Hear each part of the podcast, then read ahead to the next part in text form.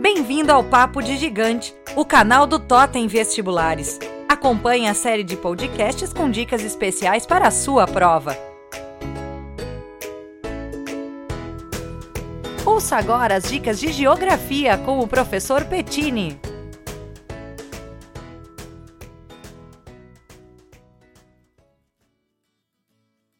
Olá pessoal, tudo bem? Vamos dando início então às dicas de geografia. Primeiro ponto, gente, é lembrar de relevo, perfeito? E quando a gente fala de relevo, lembrar dos agentes do relevo. Dois tipos de agentes: os agentes internos do relevo ou agentes endógenos, que são aqueles agentes que predominam nas bordas de placas tectônicas relacionados ao movimento da placa tectônica, é agente endógeno. Já os agentes exógenos ou agentes externos são os agentes que têm relação com a dinâmica climática. Agentes exógenos ou externos relacionados com a dinâmica climática. E tu pode lembrar que são os agentes que predominam no território brasileiro. Dentre esses agentes externos, os que mais se destacam são intemperismo e erosão. Intemperismo lembra que é aquele conjunto de processos de desgaste das rochas. Já a erosão corresponde ao transporte do material rochoso, do solo, da rocha.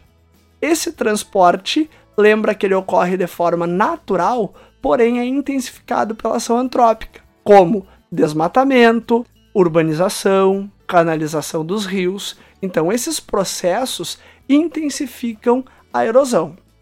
Segundo ponto que dá para lembrar em geografia e extremamente importante para nós é a relação entre clima e vegetação. Gente, lembra, quanto mais próximo da linha do Equador, maior a insolação e maior a temperatura. Sendo maior a insolação, maior a temperatura, a gente lembra também da questão da umidade. E quanto maior a insolação, maior a temperatura e maior a umidade, maior será a biodiversidade ou seja, eu tenho mais riqueza de biodiversidade onde? Em áreas próximas da linha do Equador, devido à questão da relação entre clima e vegetação. Perfeito, pessoal? Já em geografia humana, um destaque especial para a população. Lembrando que estamos passando no Brasil pela redução da taxa de fecundidade. E essa redução está relacionada à inserção da mulher no mercado de trabalho, mudança na estrutura familiar que acarreta em menos filhos por casais. Junto com isso, destaco para ti, meu querido, minha querida, que estamos passando por um aumento na expectativa de vida. O Brasil está passando por um envelhecimento populacional. A melhor qualidade de vida do brasileiro está acarretando em um aumento de, no número de idosos e assim aumentando a expectativa de vida.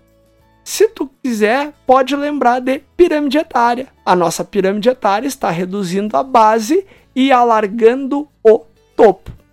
Outro assunto importante é urbanização.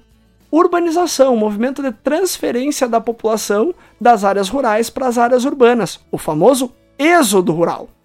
Que no Brasil foi um processo muito rápido, mal planejado, desordenado associado a uma mecanização rápida no campo.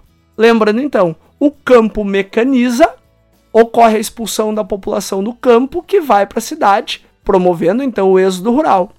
Esse êxodo rápido e mal planejado acarreta em problemas urbanos, né? Uma ur urbanização desordenada, uma urbanização mal planejada, desorganizada e gerando segregação, que é aquela separação entre uma população rica no centro da cidade ou em alguns condomínios, a população pobre ocupando áreas adjacentes. Outro assunto que se destaca na geografia é a agricultura, pessoal. Vamos lembrar nesse contexto que estamos passando por um aumento na agricultura comercial, um aumento da agricultura mecanizada destinada ao comércio com o uso de máquinas, Perfeito? A ideia que a prova do Enem já nos trouxe das novas ruralidades, do campo moderno, nesse contexto, vale destacar: está ocorrendo uma redução na agricultura de subsistência, que produz alimentos, e um aumento na agricultura comercial destinada ao comércio global, destinada à exportação, que é a agricultura que hoje uh, predomina na expansão da fronteira agrícola do Brasil. Certo, pessoal? Estão aqui então alguns assuntos importantes para a nossa geografia. Um grande abraço, falou! Totem Vestibulares, gigante em aprovação.